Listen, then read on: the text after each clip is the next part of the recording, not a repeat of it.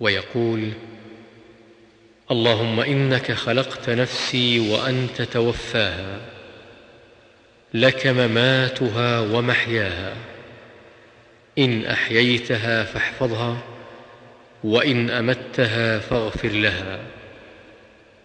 اللهم إني أسألك العافية.